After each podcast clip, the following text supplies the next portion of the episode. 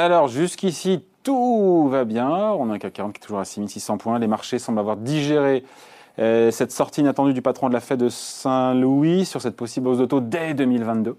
Euh, mais on va se poser la question. Qu'est-ce qui pourrait gripper un petit peu la machine? Qu'est-ce qui pourrait euh, enrayer cette trajectoire haussière et nous gâcher un petit peu l'été sur les marchés? On en parle avec vous, Frédéric Rollin. Bonjour. Bonjour. Bon, le consensus il est très positif, toujours. Hein. Il y a toujours cette idée que c'est plus l'euphorie, mais on reste toujours comme très positif. On a des indices qui sont proches de leur point haut plus ou moins entre l'Europe et les États-Unis, euh, des valorisations qui sont encore une fois un petit peu tendues. Tout va bien. Tout va bien. Qu'est-ce qui pourrait aller mal? Pourquoi vous voulez nous, euh, nous flinguer la bonne ambiance bah, Je pense qu'il faut euh, peut-être l'ambiance est peut-être un peu trop bonne. Hein, voilà, campagne de vaccination avance, les eh ben, consommateurs mieux, consomment, ah, les entreprises investissent les États dépensent, les banques centrales financent le tout. Donc je dirais qu'aujourd'hui, on a quasiment que, que des bonnes nouvelles, mais enfin, il y a quelques signes quand même. Hein, quand on regarde, vous savez, ces fameux meme stocks, c'est quoi c'est? Ces actions même, c'est-à-dire ces, ces, actions qui sont, je dirais, euh, promues euh, sur les réseaux sociaux comme GameStop, comme AMC. On voit qu'elles ont recommencé euh, récemment, euh, récemment une flambée. les investisseurs sont investis comme jamais. Donc je pense que c'est quand même le moment de se poser la question. Peut-être le risque aujourd'hui n'est pas assez regardé par les marchés, mais qu'est-ce qui pourrait finalement aller mal? Bah, D'abord, tout simplement, je dirais en vrac des mauvaises nouvelles. Hein. On a eu des bonnes nouvelles. On pourra avoir comme mauvaise nouvelle, typiquement, bah, on compte quand même sur l'économie américaine. Elle est comme déjà en train de ralentir. Peut-être que euh, beaucoup d'investisseurs euh, n'en tiennent pas suffisamment enfin, elle ralentit, mais la Fed a revu à la hausse, encore une fois, ses prévisions de croissance. Oui, mais elle arrive un petit peu, voilà, elle, je dirais, euh, elle prend son temps, voilà, elle, elle, elle, veut être un petit peu plus sûre d'elle. Donc elle est peut-être en retard des anticipations de beaucoup d'économistes, mais elle ralentit, elle ralentit un petit peu. Puis par exemple, Joe Biden, qui nous avait annoncé un plan d'infrastructure pas loin de 4 milliards, 4 000 milliards, pardon. 4 milliards. Un méga plan de 4 milliards. 4, 4, trillions, 4, 4 000 milliards, voilà, quelque chose de très important. Aujourd'hui, est en train d'essayer d'obtenir un peu plus que 1000 milliards, mais même là, euh, ça coince. Il n'a pas véritablement la majorité, on le sait, puisqu'il y a certains des euh, sénateurs démocrates, le plus connu étant Joe Manchin, qui dit non, non, moi, je n'ai pas particulièrement envie, étant euh, sénateur, il ne le présente pas comme ça, mais de, de la Virginie du Nord, très, sur lequel il y a un assez grand nombre d'emplois sur le charbon, de financer de façon agressive les, euh, les énergies renouvelables. Et puis en Chine aussi, on peut avoir des mauvaises nouvelles. On commence à en avoir un petit peu. N'oublions pas, en Chine, on commence à avoir un resserrement monétaire qui est assez euh, acide hein, quand même.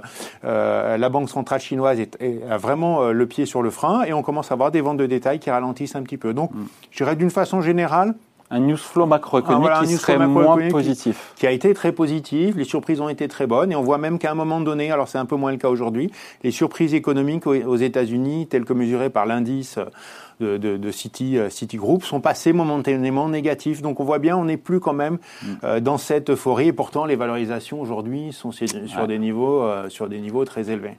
Il faut sinon, selon vous, ne pas sous-estimer, parce qu'on parle beaucoup de l'inflation, temporaire, durable, qui en tout cas, à l'instant où on se parle, au moment où on se parle, inflation qui est plus forte que ce qui était attendu, et ne pas sous-estimer son effet récessif, parce que qui dit des prix plus chers dit une consommation qui est un peu plombée, enfin pas plombée, mais qui. Euh, Exactement, et je pense que ça c'est quelque chose que les marchés aujourd'hui ne, regardent pas, véritablement.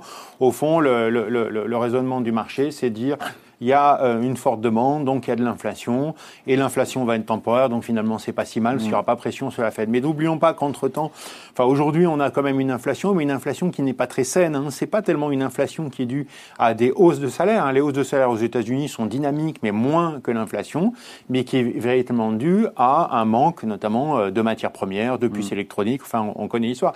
Et tout ça, c'est une taxe. Hein. Mm. C'est une taxe très très claire. 5% d'inflation avec euh, des hausses de salaire qui tournent autour de 3%, c'est une taxe sur les ménages. Et les ménages, en plus, commencent à, projeter. Et ils ne voient pas forcément les ménages, que, ils n'ont pas forcément ce sentiment que l'inflation est temporaire. En général, quand on a des hausses d'inflation comme ça, les ménages ont tendance à surestimer les hausses futures. Et donc s'auto-brider, donc ils peuvent se brider dans leur consommation. Exactement, c'est-à-dire qu'ils se disent, bon, ben, voilà, l'inflation monte plus vite que nos salaires, il faut commencer à faire attention. Et on le voit dans certains éléments de confiance des consommateurs, notamment publiés par l'Université du Michigan, que eh bien, cette inflation, au fond, commence à avoir un caractère récessif. Et on en parle peu, mais c'est pas si étonnant que ça, parce que c'est ce qui s'est passé depuis les années 90. Hein. Chaque fois qu'on a eu une hausse de l'inflation, derrière, bah, le consommateur a freiné parce que les salaires ne suivent pas, et derrière, on a eu un, un, un ralentissement. Et ça, je pense que c'est quelque chose qui n'est pas du tout regardé par les marchés. Et si jamais on continuait d'avoir euh, ce problème de, de, de, de livraison et euh, d'inflation un peu plus durable, même si elle va de toutes les façons pas être très durable, mais on pourra avoir un effet récessif mmh. euh, assez important qui pourrait pénaliser les marchés financiers. Et puis on voit quand même même si ça y est, c'est en passe d'être corrigé, l'impact qu'a pu avoir la sortie de James Bullard, le, le président de la Fed de St. Louis, qui, pour le coup, c'est ça qu'on l'attendait pas. Il est plutôt colombe. Il nous dit pourquoi pas des hausses de taux dès 2022. S'il y en avait d'autres sorties de membres de la Fed, ça pourrait aussi troubler cet été euh, les marchés, même si on a compris que la Fed va devoir resserrer. Et elle fait tout pour baliser les choses et ne surprendre personne. Moi, je crois qu'il y, y, y, a sur les marchés peut-être une, une, une, croyance un peu excessive qui est de dire l'inflation est, est, est, a un caractère temporaire. Jusqu'à preuve du contraire, c'est plutôt notre avis aussi. L'inflation a un caractère temporaire. On le voit bien dans les chiffres d'inflation quand on les détaille bien par bien ce sont quand même essentiellement des biens qui sont liés à l'épidémie. L'épidémie euh, étant appelée à, à, à, disparaître, on devrait avoir donc une inflation temporaire. Mais et, et, les gens se disent bon, comme l'inflation est temporaire, finalement la Fed va être plutôt accommodante mm-hmm. encore longtemps.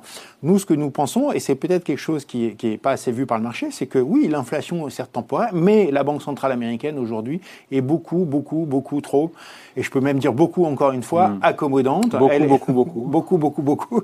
Euh, elle est plus accommodante qu'elle ne l'a jamais été, alors même que la croissance américaine généreuse, est très forte. stimulante. Voilà. Ben, elle achète euh, voilà énormément, euh, énormément euh, d'obligations. Euh, les taux sont, sont, sont au plancher et cette accumulation d'achats obligataires fait que aujourd'hui, eh bien les, les, les, les taux de la banque centrale sont quasiment au plus bas, au plus bas mmh. de l'histoire alors même qu'on a une inflation qui remonte, temporaire certes, mais enfin elle est quand même plutôt solide, et, une croissance puis une croissance économique, voilà, très au-dessus. 7% plus 3 ou 4 ça fait du 10 ou du 11. Alors si vous prenez une, une règle de Taylor simple, alors, alors effectivement, il y a voilà, mais non, alors euh, c'est pas ce que nous pensons, mais en tout cas très très clairement, donc nous on pense que euh, chiffre d'inflation ou pas, chiffre d'emploi ou pas, la Fed va devoir resserrer sa politique monétaire, peut-être un peu plus vite que prévu. C'est ce que nous commençons à voir aujourd'hui dans les différents euh, dans les différents discours. Et ce qu'on a constaté par le passé, c'est que la Fed assez souvent euh, met un petit peu plus de temps que le marché avant de commencer son resserrement.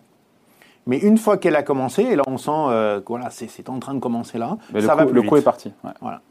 Bon, rien ne dit que l'été sera encore une fois compliqué, agité sur les marchés, mais Mais je pense qu'il faut regarder les risques. Euh, les investisseurs sont très très investis, les valorisations sont élevées, le cycle économique va commencer à ralentir à partir de septembre.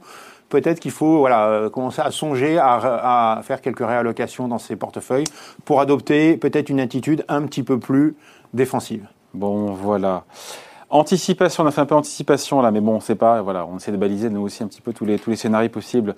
Point de vue signé donc Frédéric Rollin pour Pictet Asset Management. Merci Frédéric. Merci. Bye.